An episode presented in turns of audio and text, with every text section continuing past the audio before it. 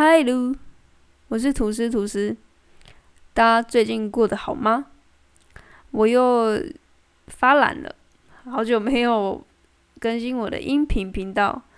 不知道今天的声音听起来会不会比较有磁性一点，或者是比较性感一点？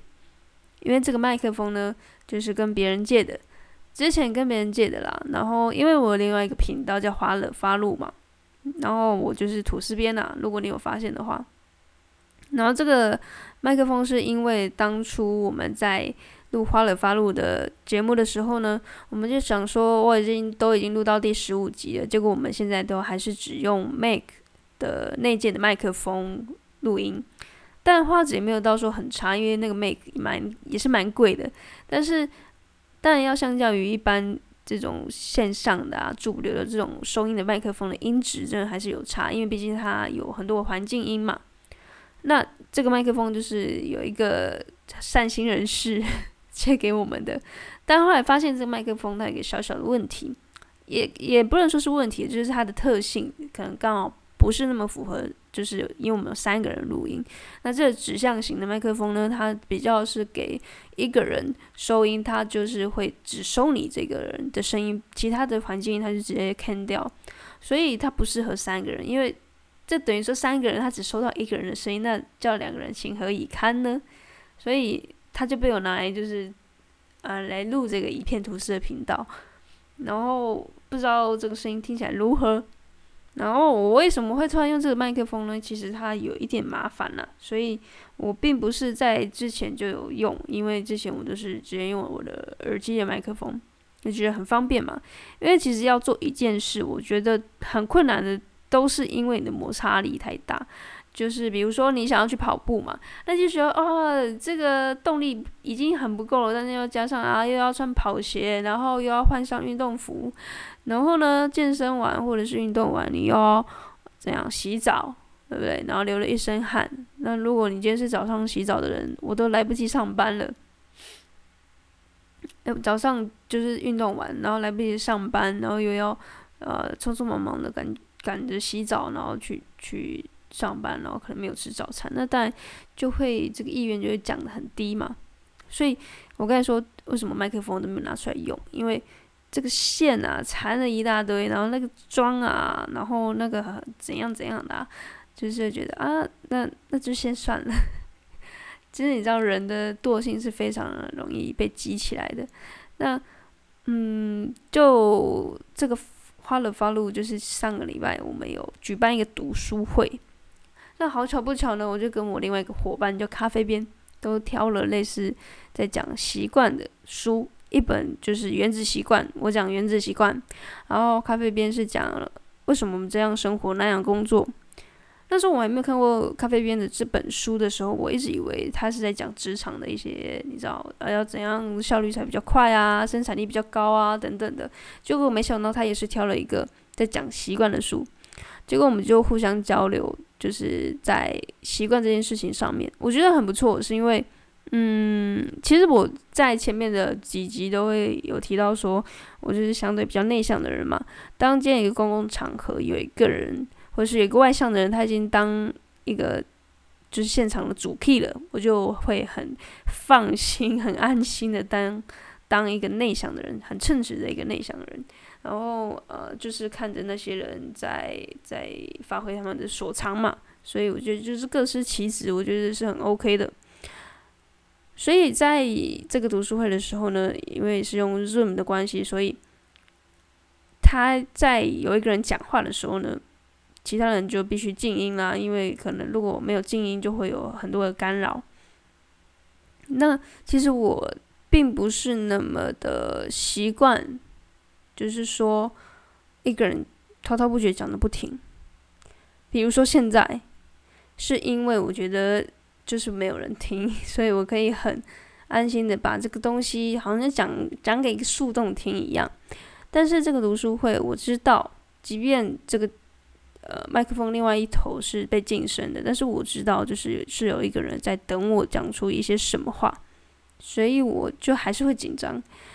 但我感觉，虽然不是像像上台说，你可以眼睁睁看到下面有好多双眼睛盯着你，但是你就是知道有人在等你讲出一些什么什么有有道理的意义来，所以内向人的那种性格就就会跑出来，就觉得呃很紧张啊，结巴，或者是原本打的草稿全部乱了，所以我就呃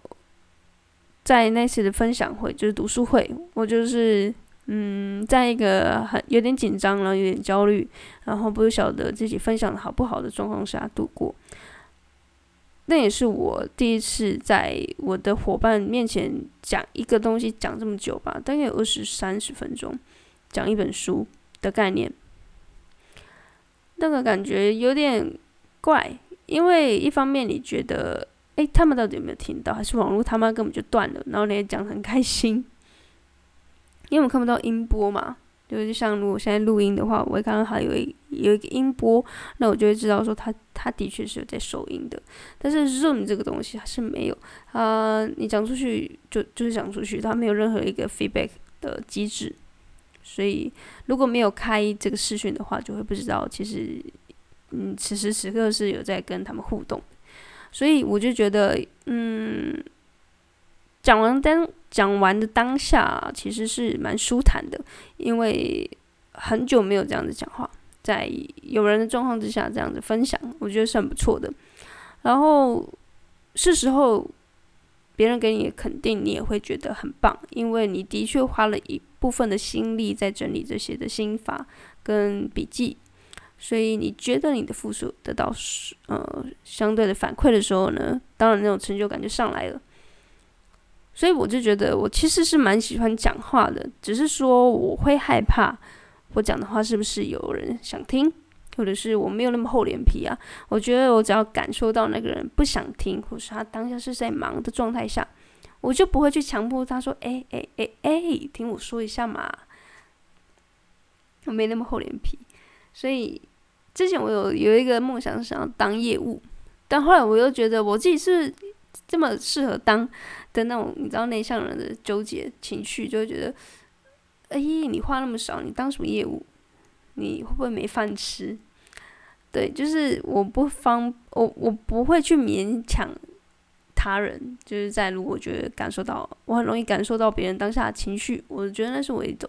特质，然后被我感受到了，我就认定你现在可能不是那么想听我讲话的时候呢。我就会退缩，所以我跟咖啡边很不一样，是他即便感受到别人不是那么想听，他也会死命的讲。但是这也是我很佩服他，也是我很欣赏他一点吧，就是我没有这样的能力，所以我相反的就会比较欣赏这样子的人。然后，当然，我觉得在他们身上学到的事情就是，哦，不要去觉得说这个人。不想听你讲话，然后你就开始封闭自己，然后就把自己锁在一个小小的宇宙里面，不跟外外界接触，这样子有一点固步自封了。作为一个内向人，就像我前几期有讲到的，我觉得 我学到的这种社会给我的一些经验啊，或者是一些洗礼，让我感受到，其实内向人。如果要在这个职场上生活的话，你可能要披着一个外向、外向皮的狼。我想每次都讲不好，外向的皮就是你是小绵羊，但是你要披着像大野狼这个外向的皮在你的身上。就是当你要必须跟外界接触的时候，那当然你回到家里呢，你就可以把这个皮丢掉，然后去安安分分的 当一个你舒服自在的小绵羊。那我觉得我已经调试到可以。这样了，就是呃，这样子切换自如的状态状况是我我在练习的。当然，有时候没有办法在每一件事情都在你的掌控之中，就是慢慢练习吧。如果你你现在跟我一样的状况，因为我今天其实要主要分享的就是，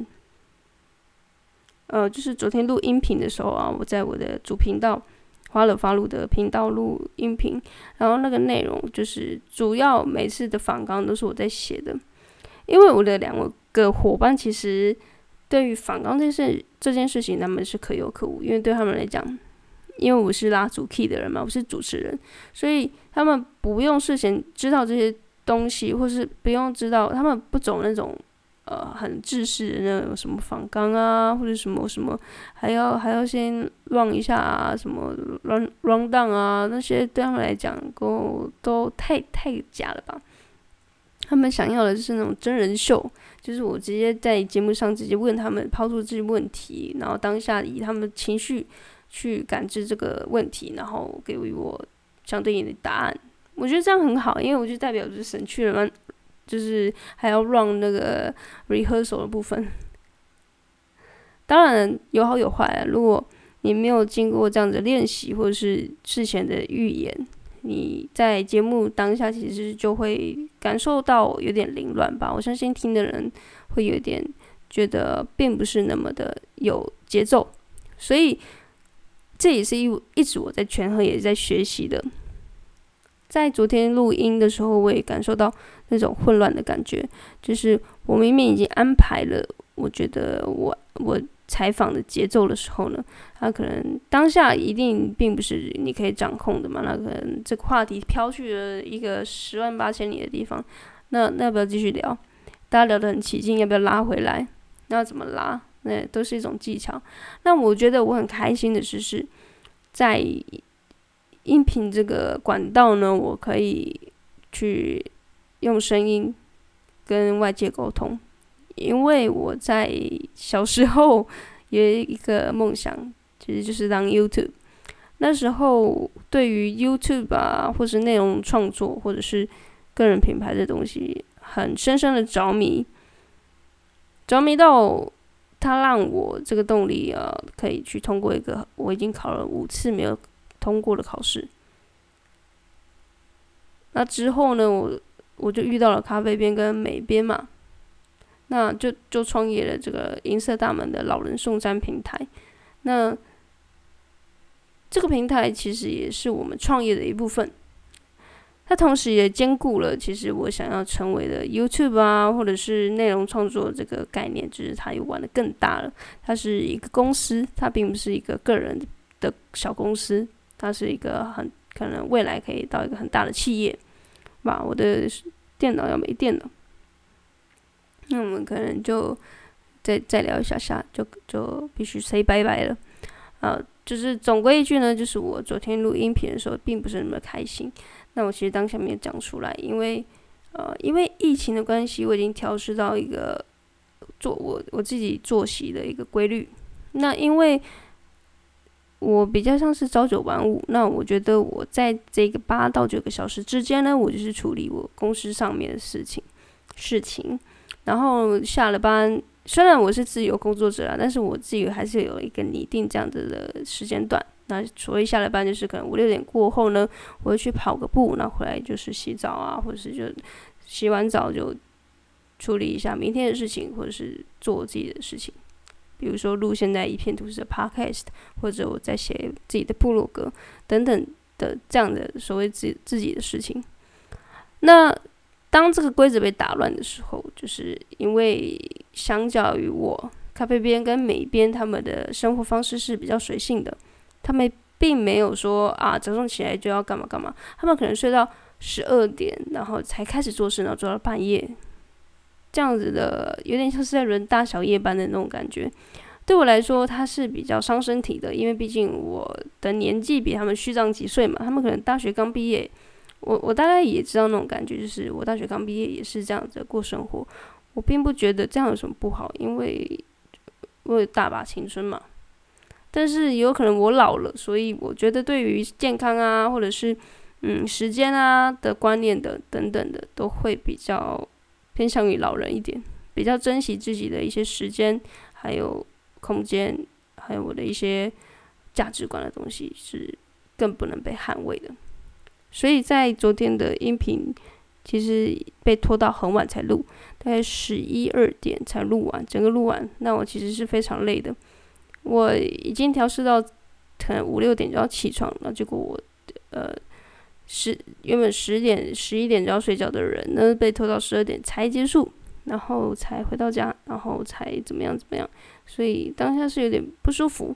然后不太习惯。但是呢，后来想想，觉得这样子我是缺乏了一个一点的弹性的。就比如说，我确实养成了这样子这么好的习惯的一个系统。但是同时，如果他让我失去一点弹性，是不是在别人的眼里会觉得有点死板，会有点冷冰冰的？这也是我想要去探究而且学习的吧。我并没有想要马上就变成是，因为我像之前我是很很替别人着想，所以别人说什么我就尽量配合。比如说朋友或者是家人，我都会因因为他们的大的大多数的意见，我觉得我就会牺牲掉我自己内心的声音。但到后来，我觉得这样子也不对，因为就变成说你一直在隐忍，隐忍到后来你觉得有点不公平，那这不公平越来越多的时候，会等待一次的事件的爆炸，然后大家才知道说哦，原来你已经不爽很久了。所以我后来学的是，就是尽可能的在我们就是重叠的时间去处理公司的事情。然后剩下时间我们就自由安排。那我觉得这个东西很微妙，就就是如果你有远距工作经验的话呢，你就会知道说，那种感觉是有点不安全感的。比如说，你不知道你同事现在到底有没有在上班，然后你不知道你的同事现在是不是到底在耍废，或是他很努力，然后你在耍废，你会有一种啊干，就是有一种心里不是那么踏实吧。可能是因为我们也才远距工作一段时间，所以还没有习惯。但到后来，我觉得我有一种，其实说白了，如果真的有人在听的话，这种感觉是有点裸露的，就是就是你会心里有一点小小竞争的 破音，就是小小的竞争的心理，就会知道说啊，我知道你可能现在在看 Netflix，那我就。尽可能在这时候，我就去强迫自己变得更强。我去看很多的书籍，我去看很多的自我成长的影片也好啦，或者是让我自己觉得是有一个价值的东西在的。所以我就是会觉得，呃，当别人在偷懒的时候，我更要加把劲的前进，然后并且相信自己相信的东西是对的。当这竞争的心理出现的时候，我内心其实也很挣扎，不知道自己要这样想到底对不对？因为这种竞争的心理，如果是小学啊或者高中啊，在跟你自己的这个名次比较相近的朋友的的时候呢，在考试的时候那种感觉就是你想要拼过他嘛？但是很微妙的是呢，其实我们就是共同创办人，那为什么会有这样的心理？其实他现在想起来是有点想不通，但是又有点罪恶，有一点不知道该怎么办。那默默的在心中较劲，然后谁要强过谁的那种气焰，嗯，可能有点幼稚吧。我觉得总归一句，但是有很多事情都是我们知道很幼稚，为什么要这样想啊？你就想开一点，啊不就好了？但是想不开啊，所以就是要靠很多的沟通啊，或者是。呃，自己去看一些很多的书籍吧，就是看别人怎么分享，怎么在一个领团队里面当一个领导人。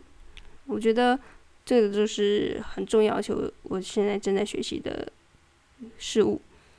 那最后啊，如果你要在我的这一道，就我其实就是觉得录音频这件事情，在这个频道对我来说，它是我真的想要讲的事情，而且我并没有。因为他没有赚钱，或者是呃，他要因为跟别人 fit，所以我要去做很多人的功课。这个东西就很像是我的树洞，就是我把我生活或者是我工作觉得不开心，然后不如意啊，或者甚至是开心的，觉得这个很值得庆祝的。比如说我们最近泽泽募资破了七十万，很值得庆祝啊！我觉得就很很想要把这东西丢到一个。目前大家还没有发现的地方，那等到大家发现的时候，可能这个一片吐司的音频已经一百集了，哇，那感觉多棒啊！所以我觉得这个音频的频道对于我的价值就是就是这样吧。到了目前可能已经十几集、二十集，我并不会，我还是有在意，我还是有时候会去看一下数据，我觉得很好笑。然后就发现，哎，这个一个人听、两个人听、三个人听、四个人听。诶，是不是开始真的有人在关注我了？当然，那种心心里也还是会有的，但就是人非圣圣贤嘛，孰能无啊比较心理？然后或者是大家比较想要塑造自己是一种偶像的这种情节。所以，如果你听到现在，我也是蛮佩服你的。你怎么会这么无聊？而且，我我觉得我把这个的音频放放在这里，其实就是一部分也是让我练习讲话，然后练习自我对话。然后，我很希望就是真的，如果可以的话，我可以找到人生的伴侣，是可以很这样子，很心平气和的聊天，然后不用担心说他会不会觉得我言之无物，或者是你到底想要讲什么，你到底是在冲啥小的那种状况，我就。我我如果找到这样子的人的话，我会很开心。嗯，就是找人生，总算聊到找人生伴侣？好啦，就就这样吧。今天的时间也不早了哦，已经晚上十一点半了。五月六号，OK，这礼拜母亲节，祝大家母亲节快乐！希望大家在疫情期间都非常的平安，然后跟妈妈一起庆祝这个一年度的。节庆吧，然后就这样，晚安。